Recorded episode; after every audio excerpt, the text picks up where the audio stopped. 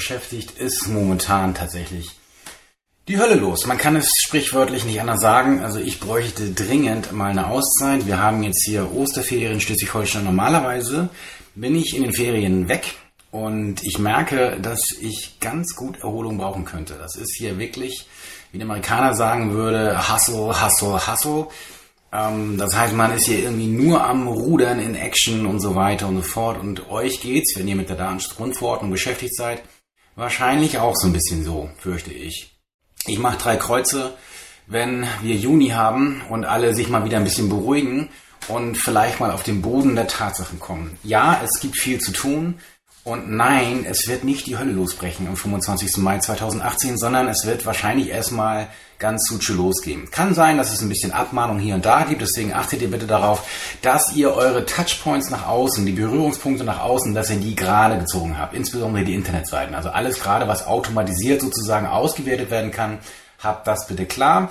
Ähm, dazu gibt es ähm, zumindest für die Datenschutz-Coaching-Mitglieder auch entsprechende Informationen auf meiner Internetseite. Aber äh, darum geht's jetzt nicht. Das ist jetzt auch keine Raketenwissenschaft, äh, das zu machen. Bloß ähm, vielleicht wäre das mal ein Thema für einen anderen Podcast. Heute habe ich eigentlich ein anderes Thema auf dem Schirm und möchte das auch in Anbetracht der Kürze der Zeit recht knackig behandeln.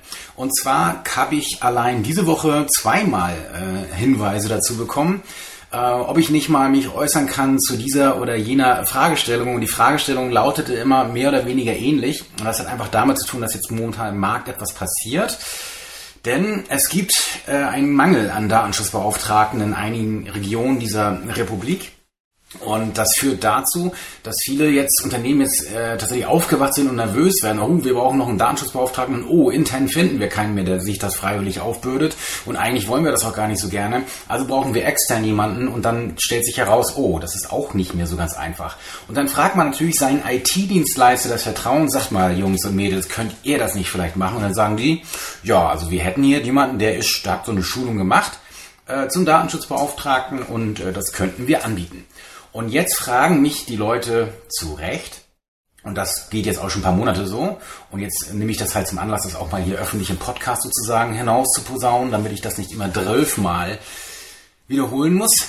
Ähm, jetzt kommt die Frage, ist das denn zulässig, den IT-Dienstleister, der mich betreut in meinen IT-Sachen, den zum Datenschutzbeauftragten zu machen? So, und jetzt kommt meine Antwort. Liebe IT-Dienstleister, ihr dürft jetzt ganz stark sein. Nein.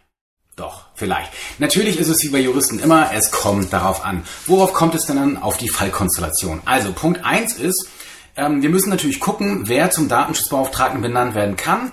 Und wir sind jetzt hier im Bereich, nehmen wir mal an, ab dem 25. Mai 2018. Das heißt, wir haben hier vorrangig erstmal die Artikel 37, 38, 39 der Datenschutzgrundverordnung, in denen es um die Benennung des Datenschutzbeauftragten geht und welche Qualifikation der so zu erfüllen hat.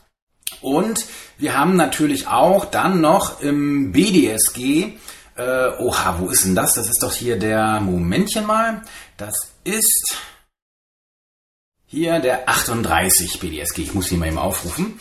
So, und der hat noch mal eine Konkretisierung zum Artikel 37 DSGVO, enthält ansonsten aber tatsächlich eben nichts jetzt großartig Neues, sodass wir zurückfallen auf die Datenschutzgrundverordnung. Und da ist zunächst einmal erst äh, ein Punkt wichtig, nämlich ähm, bap, bap, bap, bap, bap, bap,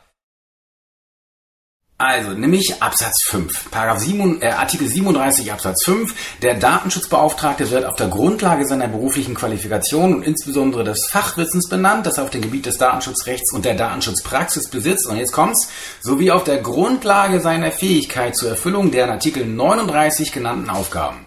So, auf 39 kommen wir gleich nochmal zu sprechen. Wir haben hier aber vorher noch eben den 38 DSGVO, denn da steht auch etwas drin, nämlich im Absatz 6 da steht nämlich drin, der Datenschutzbeauftragte kann andere Aufgaben und Pflichten wahrnehmen. Das bezieht sich zwar, glaube ich, primär auf den internen, würde aber auch hier, weil nicht unterschieden ist, auf den externen greifen oder für den externen greifen. Dann kommt der zweite Satz in Absatz 6, nämlich der Verantwortliche oder der Auftragsverarbeiter stellt sicher, dass derartige Aufgaben und Pflichten nicht zu einem Interessenkonflikt führen. Das heißt, ich muss also jetzt als Unternehmen erstmal darauf achten, dass es bei dem Datenschutzbeauftragten im Hinblick auf andere Aufgaben keinen Interessenkonflikt gibt. Oh, oh. So, jetzt kommen wir, die Luft wird schon enger, merkt ihr, mit dem IT-Dienstleister, ne? Und dann geht's aber eben noch weiter, nämlich mit dem 39, denn da sind ja die Aufgaben des Datenschutzbeauftragten geregelt und der soll ja eben zum Beispiel auch nach einem Artikel 39 ähm, Absatz 1 Buchstabe B der Datenschutzgrundverordnung ist er zuständig für die Überwachung der Einhaltung dieser Ver der Verordnung. So, und jetzt ist natürlich das Problem, wenn ich jetzt zum Beispiel der IT-Dienstleister bin der vollumfänglich dieses Unternehmen betreut im Bereich IT-Service, IT-Dienstleistung, Hardware, Software, Wartung, Pflege und so weiter, dann würde ich ja tatsächlich einen Großteil auch mit Datenverarbeitung rein technischer Art zu tun haben und dann würde ich auch im Bereich Datensicherheit wohl tätig sein und ich würde mich dann im großen Teil einfach selbst kontrollieren. Und da muss ich ganz ehrlich sagen, in der Konstellation halte ich das für ganz klar rechtswidrig. Es ist unzulässig und jetzt müssen die Unternehmen mal daran denken, die nicht ordnungsgemäße Bestellung eines äh, Datenschutzbeauftragten, sofern ich dazu verpflichtet bin, kann natürlich auch Geld kosten, nämlich bis zu 10 Millionen Euro.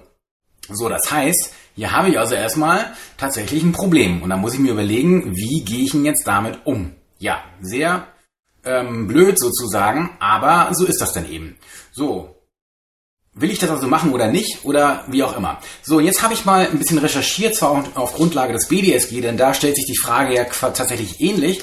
Und dann findet man tatsächlich von einer Aufsichtsbehörde, hört, hört, nämlich damals der ähm, die Aufsichtsbehörde Nordrhein-Westfalen, hat geschrieben in einem Tätigkeitsbericht, ein IT-Dienstleistungsunternehmen kann durch sein Personal die Funktion eines Datenschutzbeauftragten bei der Kundschaft wahrnehmen lassen, wenn es hierzu Personen einsetzt, denen es arbeitsvertraglich Unabhängigkeit im Sinne von 4 Absatz 3 BDSG in Bezug auf Datenschutzberatung garantiert. So, da dachte ich nur so, wow, das nenne ich mal, also die Amerikaner würden sagen, Courage. Also sehr mutig, weil meines Erachtens auch jetzt schon tatsächlich keine vertretbare Auffassung. Ähm, unabhängig davon, dass ich jetzt hier im Arbeitsvertrag vielleicht eine Unabhängigkeit irgendwie hinkriegen kann, ähm, muss ich schon sagen, dass das sehr, sehr, sehr, eine sehr, sehr gewagte ähm, Äußerung einer Aufsichtsbehörde ist. Aber jetzt bitte Achtung im Kontext sehen, denn die ist schon über elf Jahre alt, diese äh, Äußerung. Die stammt nämlich aus dem Tätigkeitsbericht 2007. Ja, wobei der ist wahrscheinlich 2008 erschienen, vielleicht auch 2009, keine Ahnung. Aber das ist der 18. Tätigkeitsbericht des LDI NRW. Und da steht diese äh, entsprechende Äußerung drin, wer es wissen will, auf Seite 137. Gut, so, das ist jetzt aber BDSG und äh, jetzt kann man natürlich auch auf Basis der Datenschutzgrundverordnung sagen, okay, natürlich ist es denkbar, dass man jetzt intern sozusagen im, beim IT-Dienstleister, das werden ja häufig mehrere Personen sein. Wenn es nur eine Person ist, dann, dann ist eh vorbei. Das geht definitiv nicht. Wenn es mehrere Personen sind und man jetzt hier arbeitsvertraglich etwas regelt, dass man im Bereich der Datenschutzbeauftragten Aufgabenerfüllung weisungsfrei ist gegenüber dem Arbeitgeber und so weiter, dann könnte man vielleicht meinen, dass das funktioniert. Und ich bin mir sehr sicher, dass es nicht funktioniert, weil es, glaube ich, arbeitsrechtlich gar nicht so in der Form funktionieren kann. So, was ich für zulässig halten würde, ist, wenn der IT-Dienstleister zum Beispiel ein, äh, ein Tochterunternehmen gründen würde und im Gesellschaftervertrag mit dem Tochterunternehmen, also zwischen Mutter und Tochter, geregelt wäre, dass die Mutter im Bereich der Datenschutzberatung sozusagen keine Weisungs, ähm, ja, kein Weisungsrecht hat und man dann sozusagen eine Unabhängigkeit äh, herleiten könnte. Bloß auch das, das stinkt natürlich schon zum Himmel, ne? Denn ähm, der denn wenn jetzt die Mutter eigentlich das Sagen hat und da die, das Geld herkommt, dann äh, tut mir leid. Das, das kenne ich nun leider zu sehr aus der ganzen, äh, ganzen Jahren Anwaltspraxis, wie das nun in der Praxis abläuft. Und ich muss ganz ehrlich sagen, sorry, das kaufe ich nicht ab. So, ich habe jetzt dieses Szenario auch ähm, mit mehreren Mitarbeitern von Aufsichtsbehörden durchgesprochen. Ich habe keinen gefunden, der jetzt die Auffassung vertreten hätte, dass das nach der DSGVO irgendwie zulässig wäre. Ich weiß sehr wohl von, aus dem Kollegenkreis, dass es im Zusammenhang mit entsprechenden Kontaktaufnahmen bei Aufsichtsbehörden so in den vergangenen Jahren, das ist aber alles schon länger her, dass man gesagt hat, so ja, finden wir nicht so schön, aber ja, also wenn sie sonst keinen finden, dann passt das schon irgendwie. Ähm, bloß wir sind hier auf einer anderen Spielwiese. Auch weil es jetzt hier im Europarecht sich abspielt und wir eine europäische Datenschutzgrundverordnung haben und die europäischen Aufsichtsbehörden eine einheitliche Aufsichtsbehördenpraxis entwickeln müssen. Und wenn jetzt zum Beispiel in anderen Mitgliedstaaten die Auffassung vertreten wird, dass ein IT-Dienstleister auf gar keinen Fall und auch nicht durch irgendwelche arbeitsrechtlichen Regelungen ein Datenschutzbeauftragter sein kann, dann wird das dem Unternehmen in Deutschland nicht wirklich weiterhelfen, wenn jetzt seine Aufsichtsbehörde gesagt hat, ja, das finden wir nicht so schlimm. denn äh, das wird so nicht laufen. Deswegen wäre tatsächlich die Idee, das nicht zu tun und stattdessen eine andere Lösung zu suchen. Und ich habe schon mal gemutmaßt, vielleicht sollten sich die IT-Dienstleister zusammentun und sich gegenseitig die Datenschutzbeauftragten stellen. Bloß das will man natürlich aus Wettbewerbsgründen in der Regel nicht, weil man dann äh, befürchtet, dass man sieht, was die anderen so machen. Ähm, also lange Rede, kurzer Sinn, das ist eine blöde Situation und ich habe dafür keine Lösung, aber ich würde tatsächlich nicht dazu raten, den IT-Dienstleister oder einen Mitarbeiter oder eine Mitarbeiterin des IT-Dienstleisters zum Datenschutzbeauftragten zu benennen. Ich kann es nicht empfehlen. In diesem Sinne, bis zum nächsten Mal, macht's gut und tschüss.